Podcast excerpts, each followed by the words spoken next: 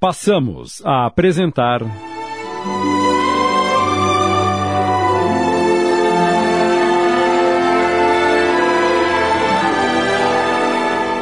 Entardecer de uma Vida. Psicografia de Alceu Costa Filho, ditada pelo espírito Cornélio Pires. Adaptação de Sidney Carbone.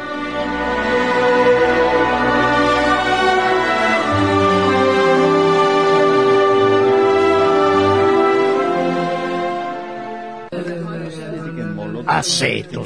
E vamos começar pela dona Nelly, a supervisora, que não me dá um minuto de sossego. E que, por sinal, está agora de olho em nós dois lá no fundo do refeitório. Veja. É verdade. É, muito bem, senhor Francisco. O senhor sabe que ela é implicante. Feche os olhos para isso e procure alguma coisa boa no coração dela. Isso eu sei que ela tem, não posso negar. Ela trabalha muito mais do que as outras. Quando tem algum velho adoentado, ela não se preocupa com o horário e fica cheia de atenções com o doente. Dizem que é muito religiosa e que gosta dos velhos. Então, como estabelecer que ela é implicante?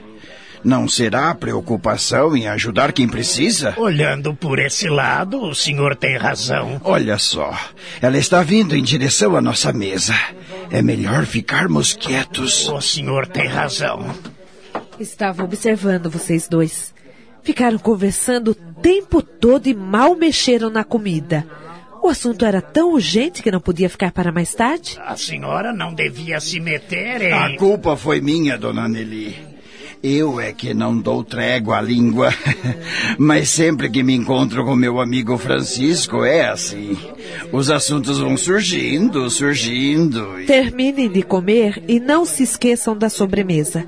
Depois vocês vão lá para o canto do Senhor Francisco e continuam a conversa. Entendido? É, perfeitamente. Viu? Ela estava preocupada porque não nos alimentamos direito. Essa é a maneira de ela deixar evidente que gosta da gente. Cada um demonstra como sabe, meu amigo. E é isso que temos que colocar em nosso coração para que a nossa vida fique mais fácil. E o senhor quase já ia perdendo a paciência. Devo confessar que vai ser difícil para mim agir dessa forma. É só controlar os seus impulsos. Eu vou tentar.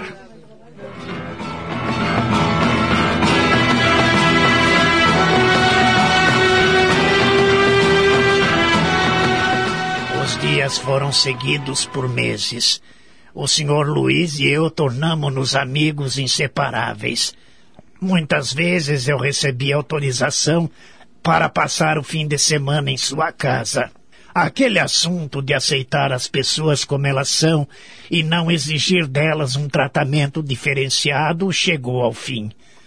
Acabei cedendo à influência dele e devo dizer que minha vida ficou bem mais fácil. Fiz mais amigos e eliminei a fama de rabugento e encrenqueiro que tinha. Agora o assunto em discussão era Deus. Discordávamos em alguns pontos, ou melhor, em muitos pontos. Não é tão difícil entender, amigo. Ah, sim? Então me responda. Por que estou vivo aqui na Terra até hoje se não realizo nada? Nem me diga uma coisa dessas. Há um ano, o amigo parecia um bicho do mato e não conseguia se relacionar com ninguém. No entanto, hoje, todos lá no asilo lhe querem bem. Isso não é fazer coisa alguma? O senhor mudou. Mesmo depois de velho, mudou. Sem falar que não sabemos o que Deus nos reserva para o amanhã. Acredito que ele tem se utilizado da nossa amizade para nos ensinar muita coisa. Com relação à religião, não tenho o conhecimento que tem a minha Cira, mas sou adepto do Espiritismo, como o senhor já sabe, e acho que deveríamos aproveitar mais a oportunidade de estudar enquanto podemos. Afinal, não sabemos quanto tempo de vida ainda nos resta, não é verdade? É isso que não entendo. Para que estudar e aprender se já estamos no fim da vida? Desta vida. Temos muitas ainda pela frente, Senhor Francisco, até nos formarmos nas leis de Deus. E sendo assim, conhecimento nunca é demais. Essa religião é muito confusa para minha cabeça. Podemos rezar à vontade que ela não nos garante um lugar de descanso depois que a gente morre. Só vejo o senhor falar em estudo e trabalho. Ela não lhe promete o céu, mas também não lhe destina o inferno por seus pecados. Nisso o senhor tem razão. E se for verdade o que diz, perdi muito tempo em minha vida, sem falar nos erros que cometi, como de abandonar meus pais e meus irmãos. Estive pensando, talvez valesse a pena eu tentar voltar à minha terra e rever a minha família. O que o senhor acha? Bem, o senhor deixou passar muitos anos. Acredito que não será possível encontrar mais ninguém. Além do mais, a idade não lhe permite uma aventura dessa. Mas nós éramos oito irmãos. Alguém ainda deve estar vivo como eu. Isso é uma realidade. Mas não muda outra que é a sua idade. Que tal deixarem a conversa para mais tarde, hein? Eh, já vou tirar o almoço. Já não era sem demora, minha velha. Estou faminto. Fiz aquele prato que o senhor adora, senhor Francisco talharim ao molho com almôndegas. Quanta gentileza, dona Cira. Gentileza faz o senhor quando vem passar o fim de semana conosco. Adoramos a sua companhia. O sentimento é recíproco, pode acreditar. Uh, bem, amigo, uh, vamos para a mesa.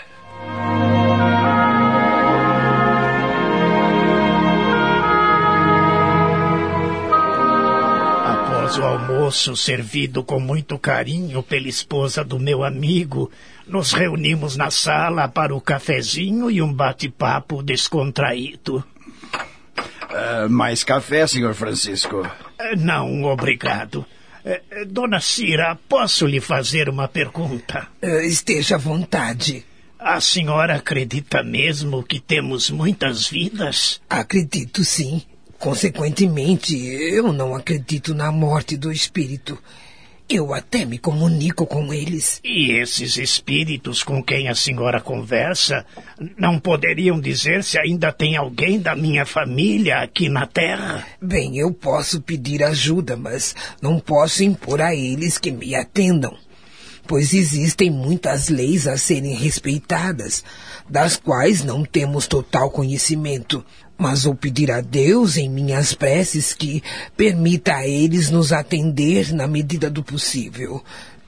Nunca os vi fazerem isso, pois se preocupam sempre em nos instruir e esclarecer. E essa é uma questão bem diferente. E demora? Como lhe disse, não conheço os detalhes que envolvem uma questão como essa. Portanto, não poderia lhe precisar o tempo. Mas aprendi que quando somos merecedores e há a necessidade, as respostas vêm quase que imediatamente. Além do mais, na minha religião tem um ensinamento que fala que os espíritos influenciam nossa vida muito mais do que podemos imaginar. Essa parte do merecimento é que pode complicar as coisas, dona Cira. A, misericórdia de Deus foge à nossa capacidade de compreensão. Sejamos pacientes e confiantes, pois Ele nunca deixa os seus filhos no abandono. Estamos apresentando. Entardecer de uma Vida. Voltamos a apresentar.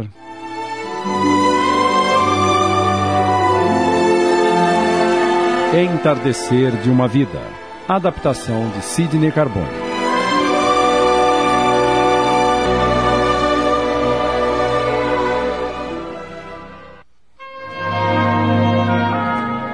Naquele dia voltei ao asilo preocupado e pensando em tudo que ouvira da minha amiga referente a Deus. Em meus 84 anos de vida, parei para pensar nele uma única vez há muitos anos quando ainda era jovem, estava passando fome e dormindo na rua. Meu Deus, agora compreendo como as coisas funcionam. Naquele dia, depois que rezei, esperei uma resposta milagrosa. Esperei que aparecesse à minha frente um prato de comida. Mas em seu lugar apareceu o Senhor Venâncio, e eu não vi isso como sendo Deus atendendo às minhas orações. Que vergonha! Só agora, tantos anos depois, é que venho compreender. O Senhor Venâncio foi a resposta às minhas preces e vivi uma vida inteira sem ao menos dar um muito obrigado para Deus.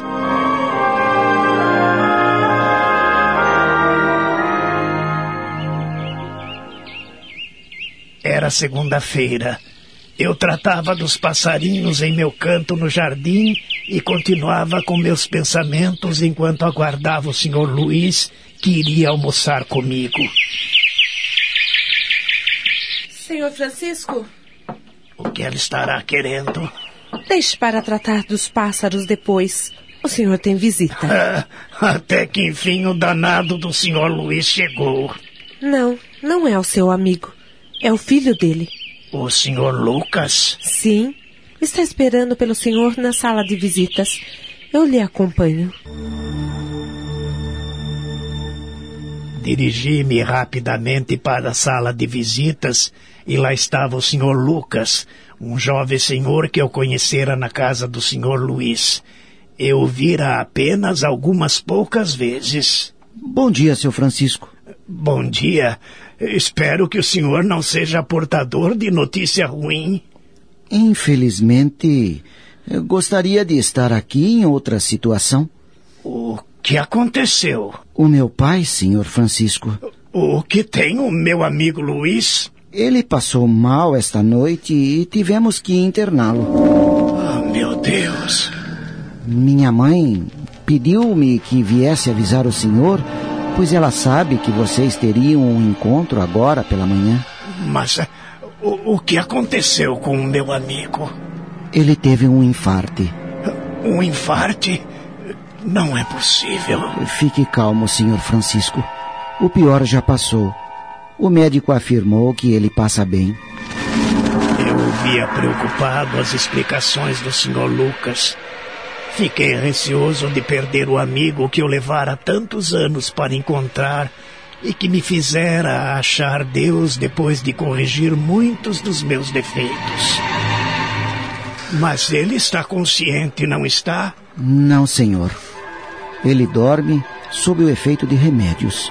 O senhor poderia levar-me ao hospital para que eu possa vê-lo? Sim, claro, mas Hoje as visitas estão proibidas. Nem minha mãe pode ficar no quarto com ele. Assim que elas forem liberadas, eu virei buscá-lo. Fiquei de cabeça baixa para que ele não visse que eu estava com os olhos cheios de lágrimas. Dona Nelly, que estava presente, ouvira tudo. Senhor Lucas, todos nós aqui do asilo temos uma grande estima e consideração pelo seu pai. E acredito que a amizade dele, do senhor Francisco, seja algo muito importante para os dois. Por isso peço-lhe o favor de nos manter informados sobre o estado de saúde dele. Faça isso por telefone e ficaremos mais tranquilos. Claro, minha senhora. Assim que eu retornar ao hospital, ligarei para dizer se houve alteração no seu quadro. E quando forem permitidas as visitas, eu acompanharei o Sr. Francisco até lá. Obrigado, senhora. Senhor Francisco, minha mãe minha mãe pediu que eu falasse para o senhor não esquecer de rezar para o papai. É claro que, que farei isso. Bem, preciso ir. Estou preocupado com a minha mãe. Ela já tem idade avançada e está sofrendo muito. Até logo e fiquem com Deus. O senhor está sofrendo, não é? Será que. que vou perder meu amigo, dona Nelly? Um homem tão bom que tem me ajudado tanto.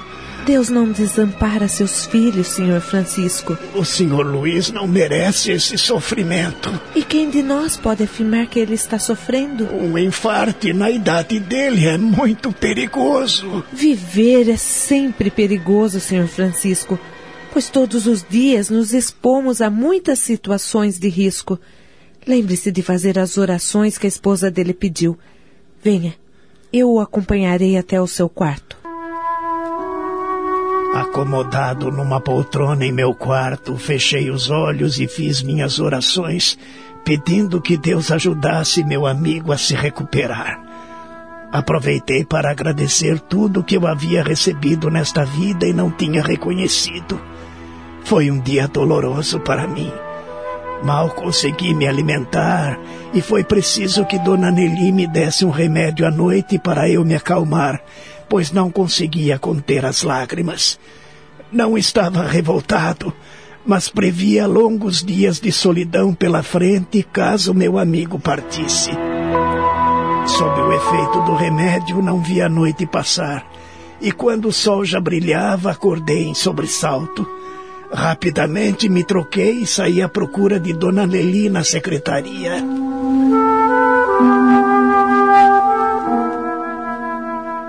Bom dia, Dona Nelly. Bom dia, senhor Francisco. O senhor dormiu bem? Desde que veio para o asilo, nunca o vi acordar tão tarde. Foi o remédio que a senhora me deu que me fez perder a hora.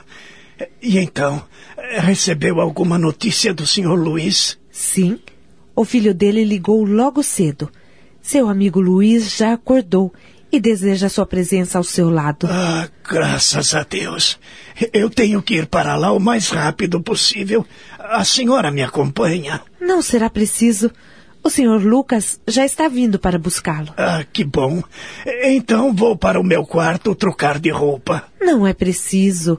O senhor está bem assim. Só está faltando o chapéu. Mas pode ficar aqui mesmo. Eu vou buscar para o senhor. Assim que o senhor Lucas chegou, seguimos para o hospital em seu carro. Ao entrar no quarto, estranhei, pois só estava Dona Cira, que me recebeu com um carinhoso abraço. Oh, que bom que o senhor veio, senhor Francisco. Oh, meu Luiz deseja tanto lhe ver. Mas onde ele está? O quarto está vazio. Levaram-no para fazer alguns exames, mas logo o trarão de volta. Uh, Sente-se, senhor Francisco. Obrigado. Uh, Lucas, meu filho. Sim, mamãe. Você precisa ir até a portaria para preencher e assinar alguns papéis. Pode fazer isso agora? Claro.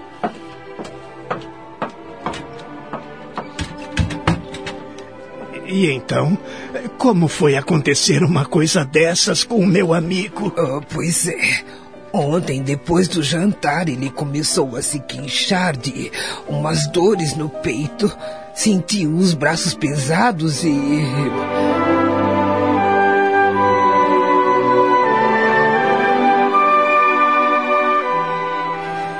se não fossem os cuidados que ele recebeu de imediato, logo que aqui chegamos, não sei se não teria acontecido pior. Oh, eu tenho pedido a Deus que nos dê calma e confiança em seus desígnios. Fiz as orações conforme a senhora pediu-me, dona Cira. Mas não creio muito que Deus as tenha ouvido, sabendo de onde partiram. Acabamos de apresentar.